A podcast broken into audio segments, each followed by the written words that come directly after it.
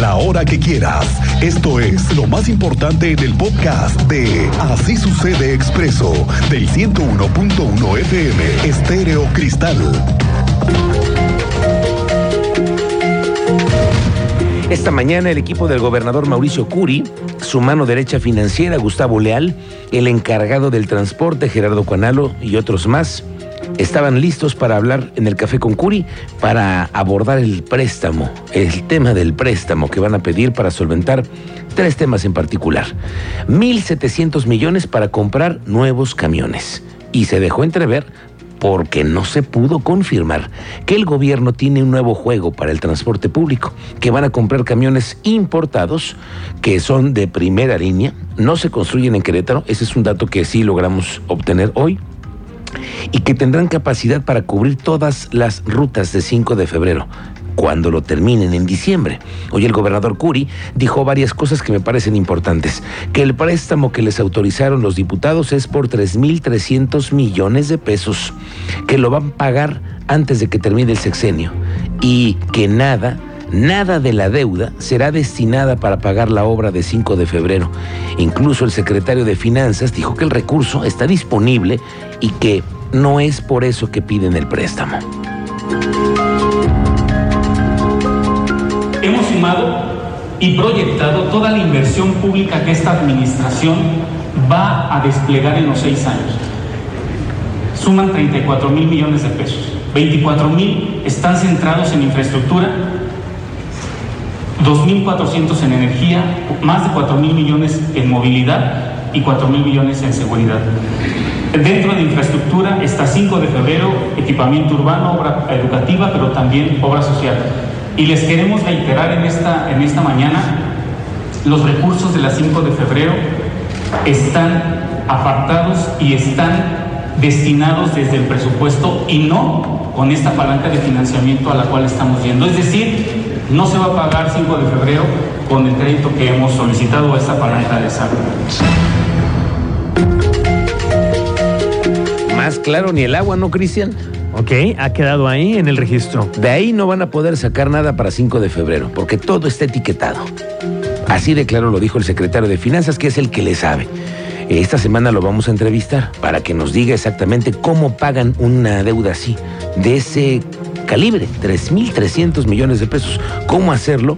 Se lo vamos a preguntar y que nos lo explique, nos lo hoy. Eh, dijo esta semana, intentaremos tener una masterclass sobre eso. Bueno, que el tema energético tiene que darse porque se construirán sistemas para que la energía llegue. Y como la CFE no lo puede hacer, le van a ayudar con un sistema desarrollado por el gobierno.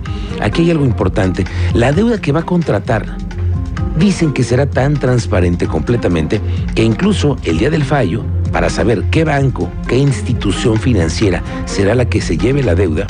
Y el mero día del fallo, que será en un mes, más o menos, mes y medio, habremos de estar incluso los reporteros para constatar que de verdad la mejor opción sea la más económica para el gobierno. Esta palanca le llamamos de desarrollo, ya lo explicó el gobernador, teníamos un presupuesto ya destinado a obra, teníamos o tenemos el reto de la movilidad y la energía, hicimos el intercambio, sumamos el financiamiento que se está solicitando y hoy es posible destinar esos 1.700 a movilidad, infraestructura y a esta obra social de 1.600. La contratación de este, esta palanca será, como lo establece la ley, de forma abierta, transparente, va a ser una licitación pública eh, comentarles a, a, partir de cuando iniciemos el proceso, estará disponible un portal donde estaríamos nosotros subiendo todos los documentos y todo el proceso de forma transparente de cómo va a estar siendo este, el trámite. Hoy vamos a tener una charla con el director de la Agencia de Movilidad, Gerardo Cuanalo, para que nos explique a detalle o con más profundidad de algunos temas que no nos quedan todavía claro ni a usted ni a mí y tampoco a ti, Cristian Lugo, por lo que he sabido. No, no. Muchas dudas. ¿Por qué el gobierno va a comprar camiones nuevos? ¿Eso será entonces un nuevo modelo de juego para que no haya una mano negra? Porque todavía nos quedan muchas preguntas en el aire. ¿Dónde van a comprar estos camiones de los que habló hoy el gobernador? De que serían de última generación, sin contaminar. Me pregunto, ¿y de dónde? Tú sabes más de esto, Andrea Martínez. Buenas tardes. Muy buenas tardes y también a toda la audiencia. Pues así es, adquirirán 400 nuevos camiones para el sistema de transporte público ProBús de la zona metropolitana, lo cual implica una inversión de más de 2.000 millones de pesos. Así informó el gobernador del estado, Mauricio González, y bueno, eh, también eh, detalló que de este total eh, camiones, 120 serán nuevas unidades para paseo esotero y aunque pues no dio a conocer de qué empresa provendrán, bueno, pues afirmó que es, se trata de una empresa de primer nivel. Escuchemos esta que compartía el gobernador del estado. Bien, son 400, son más de 2 mil millones de pesos de esto, pero me gustaría más adelante darles un anuncio más completo, más integral de todo lo que viene en el transporte bueno, por su parte, eh, también al respecto habló el director de la de Movilidad del Estado, Gerardo Juanalo, quien detallaba que los nuevos camiones pues, ya se encuentran en el proceso de licitación Agregó que serán unidades con alta capacidad y también de autonomía, serán amigables con el medio ambiente y con su local de refacciones. Asimismo, aseguró que tendrán una potencia necesaria para la topografía de la ciudad, así como las especificaciones técnicas adecuadas para que puedan operar sobre Paseo 5 de información. Gracias, Andrea Martínez. Al rato le digo, vamos a tener aquí la visita de Gerardo Cuanalo y platicaremos de este asunto. Pero el tema del endeudamiento tiene otros, otros aristas, ¿eh? además del transporte. Hay el energético, porque buscan ayudarle a la Comisión Federal de Electricidad para que puedan llevar más lejos la energía y se logre garantizar a los nuevos inversionistas que los parques industriales tengan eso, energía, al igual que todas las inversiones que están llegando. Nada más tomes este dato y guárdeselo bien. Cada día llegan a Querétaro a vivir 120 personas, todos los días. Échale. Haga las matemáticas. 120. Nada más. Ahora, si vienen con vehículo y vienen con familia, bueno, van a requerir agua, energía, un lugar para poder transitar, entonces las demandas de los servicios y de energía son abismales y por ello el préstamo, que se dice no va a pasar del término del sexenio en que se liquide al 100%. Y todo este tema de la aprobación del préstamo trajo entre los diputados de Querétaro que hubiera unos señalamientos, sobre todo a los de oposición, a los de Morena, porque pues aprobaron muy facilito esto que les pidieron y ya fue escándalo entre morenistas porque en una de esas los van a expulsar a los morenistas por andar aprobando el préstamo así de sencilla. Cuéntanos, Diego Hernández, tú tienes detalles. Buenas tardes.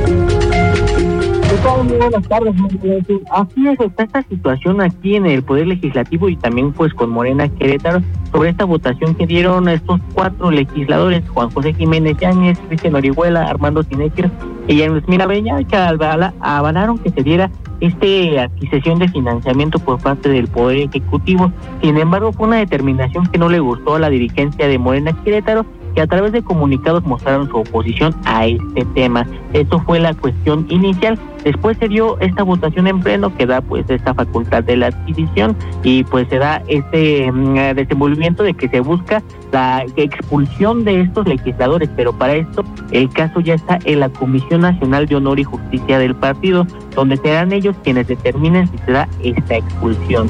En este tema, pues el coordinador de los diputados, Juan José Jiménez Yáñez, habló al respecto en el fin de semana y mencionó que pues eh, ahora sí que están convencidos de que era la decisión correcta el avalar este financiamiento. Sin embargo, pues su dirigencia sigue pues mostrando su oposición a que votaran de esa manera y pues hoy eh, Rufina Benítez, presidenta del comité estatal, habló al respecto donde nos dijo esa situación donde pues este tema ya está en la Comisión Nacional de Honor y Justicia y ellos serán quienes determinen, pero también que pues para ellos ya es una cosa zancada. Eso fue lo que habló hoy. ¿Qué te parece si escuchamos su declaración? Entonces, eh, pues sí, mire, en el caso de los diputados, bueno, pues es un, donde ya un posicionamiento, ya es un tema cerrado para nosotros, el cauce es interno y pues a lo que queremos enfocarnos pues es a lo que ocurrió, al tema de fondo, ¿no? Que es el endeudamiento. Entonces, sí nos parece que, pues, un atraco. ¿Por qué? Pues es ese tema donde ahora prefieren concentrarse, ahora sí que la narrativa de este partido a lo que se habla de este financiamiento. Y hoy también hablaron pues, sobre su oposición a este financiamiento, donde califican que no fue bastante planeado para ellos y también que se debió de socializar con los queretanos y ver si lo avalaban. Es una de ahora sí que de las cosas de las que se basa Morena Querétaro para pues oponerse a esta medida que tiene el gobierno del estado de Querétaro donde busca pedir 3.300 millones de pesos que se usarán para obra social, movilidad y energía. Esos son los ejes de los que se planea desembolsar este recurso, de acuerdo a lo que la, han comentado las autoridades estatales. Sin embargo, el partido sigue mostrando su oposición y buscan que haya, pues ahora sí que cuentas claras en cuanto a cómo se usa este recurso. Eh, es lo que comentan eso fue lo que nos comentaron en ese tema, Miguel Ángel. Ah, no obstante, pues ahora sí que será la Comisión Nacional de Honor y Justicia quien determine los tiempos para dar alguna resolución en cuanto a estos cuatro diputados. Nada más recalcar que la diputada Andrea Tobar, ella no estuvo en la votación y por ello, por ello no se le considera. Muy bien, gracias Diego Hernández. Estamos pendientes a ver qué pasa con los diputados de Morena. Y todo esto trae también a colación eso de que van a comprar del extranjero cientos de camiones nuevos.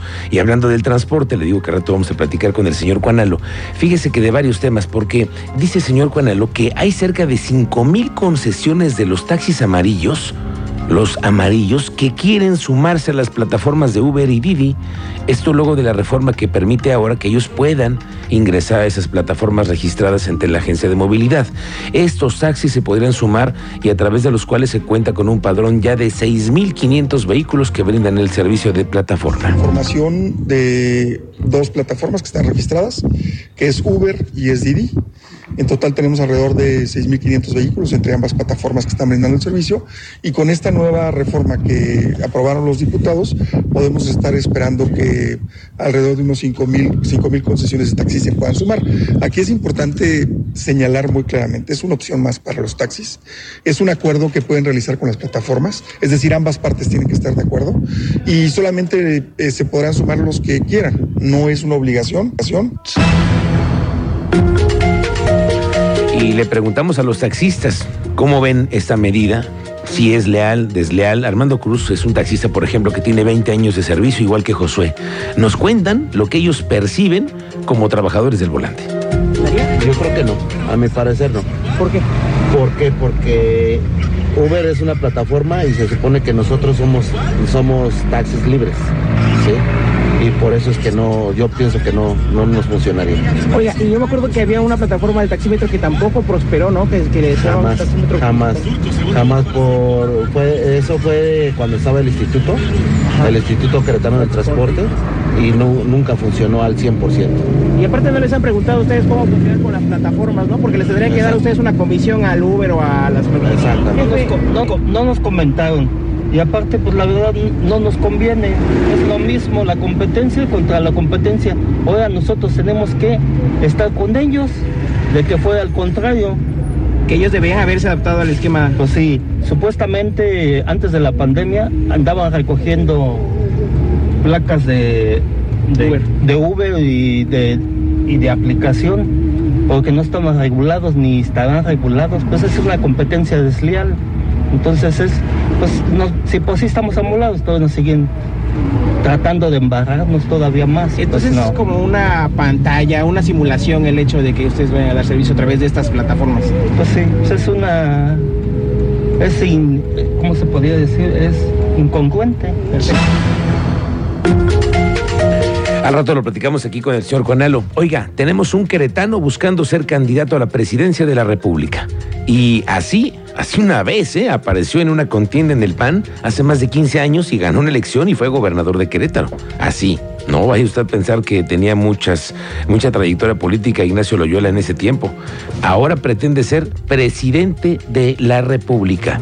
Y el exgobernador Ignacio Loyola Vera, que hoy es diputado federal, se registró confió en que será bien recibido por los ciudadanos y ahora lo que le falta es la recolección de firmas. Y aquí los queretanos van a ser parte fundamental. Pues la expectativa es, ya se cumplió hoy, era registrarnos y vamos a ver cómo me recibe la, la gente, los electores, los ciudadanos. Eso lo podremos saber en los próximos días. pero eso no lo sabría yo hasta que empiece a ver las reacciones. Bueno, es que no sabía, es que la verdad no me dejaron tiempo de avisar a nadie, porque cuando se baja Juan Carlos, pues me dejan prácticamente con la puerta hace rato. Exactamente fue lo que dije hace rato, así dicen, eh, precisamente los últimos seremos los primeros.